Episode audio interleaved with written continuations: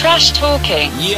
¿Qué dices, David? Muy buenas. ¿Qué tal? ¿Cómo vamos? Pues bien, sí, me siento un poco No solo aquí, ¿eh? Pues hoy es un capítulo raro hoy, ¿verdad? Sí. Hoy, te- de- entre que estás en el tercer cuarto, tú que No sé estás si- acostumbrado no- a tener el balón en la última posesión. No ahí, sé si entenderlo yo de alguna manera esto, ¿eh? No, esto simplemente es porque date cuenta que Asier de la Iglesia nos espera luego. eso es Entonces, hombre, la vitalidad que transforma, pues oye, y que transmite, no te lo tomas a mal, ¿eh? No, no, no, En el próximo capítulo volvemos otra vez a jugar las mismas. Pero es que hay que, hay que variar un poco, ¿sabes para qué? Para sacar de esa zona de confort. No, no, también es verdad. ¿Eh? Sí, de la que, de la- Lebron está en zona de confort, por ejemplo. Lebron lleva toda la vida en zona de confort y saliendo de ella. Sí, pues, en, en- en- en el mismo día, ¿no? en el mismo día e incluso en el mismo minuto. Apúntate la frase de Jalen Rose en el, en el Players Only de, de NBA Televisión. LeBron tiene la sensación de que cuando desconecta se convierte en Jordan. Luego decide ser Shaquille O'Neal. Pasa a ser Kobe Bryant para al final hacer un mix, meterse en una batidora y ser el mejor jugador de todos los tiempos. El resto de la liga es una risa alrededor de este futbolista. Y digo lo de futbolista, digo, ¿por qué lo dice? Dice, no, es que a veces se equivoca y considera el baloncesto el fútbol americano.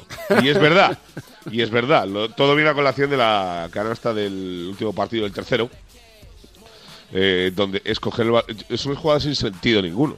O sea, Sí, al final la ves mundo. y dices, bueno, venga, cojo, tiro, corro, choco, salto arriba y tal. No sé. Es un hombre diferencial, eso está claro. Como diferencial eres tú con la crónica en rosa, que oye, se nos van acumulando. Bueno, desde luego. Eso es una locura allí, ¿eh? Desde luego. Madre mía, ¿por dónde quieres tirar?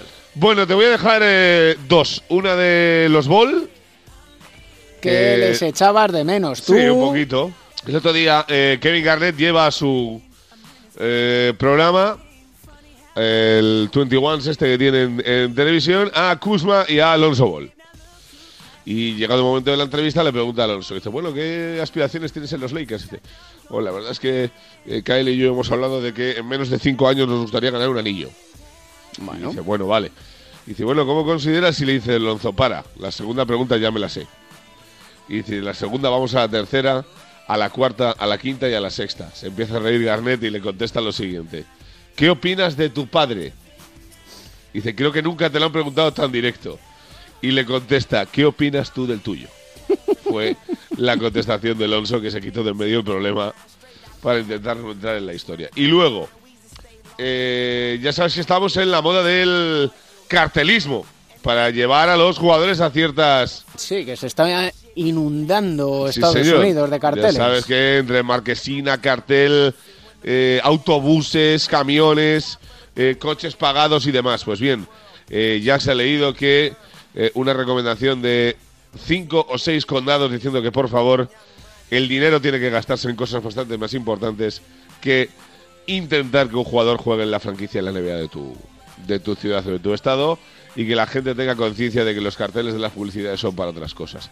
No lo sé si tienen razón o no, pero sí es verdad que estábamos entrando en una espiral en la que Estados Unidos es experto en entrar espirales y que no se sabe al punto en el que vamos a llegar. Lo que he ido leyendo sí que es verdad que, por ejemplo, con LeBron James son particulares. Es un abogado, es un, Sí, sí, no, no, no, es todos un son, millonario todos son particulares. que en el fondo pagan al condado de turno o a la ciudad de turno No, no, claro, claro. y es un Pero que dineral. me, me hace me hace gracia, incluso llegó a valorar de manera positiva el hecho de que el propio condado, sabiendo que está recibiendo dinero, diga, por favor, eh, vamos a intentar eh, eh, utilizarlo para otra cosa.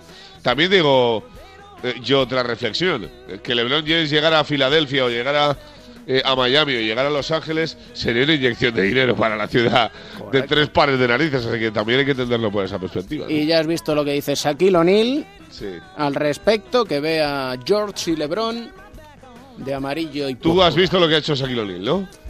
Que ha sido crear una agencia que solo trabajará en la agencia libre y que será una unión de franquicias para el contacto entre los jugadores interesados en jugar a un club y ese club que le interesa.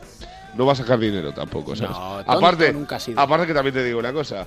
A mí me viene un tío normal, eh, Pelinka, por ejemplo, y Shaquille O'Neal y me dice, voy a ser tu representante y a Shaquille no le puedo decir que no tampoco. Nos vamos al diván de Beirán, ¿qué te parece? Pues dale ahí, Candela, di que sí. Vamos a ponernos cómodos, ¿eh? Hala, chao, chao. Adiós.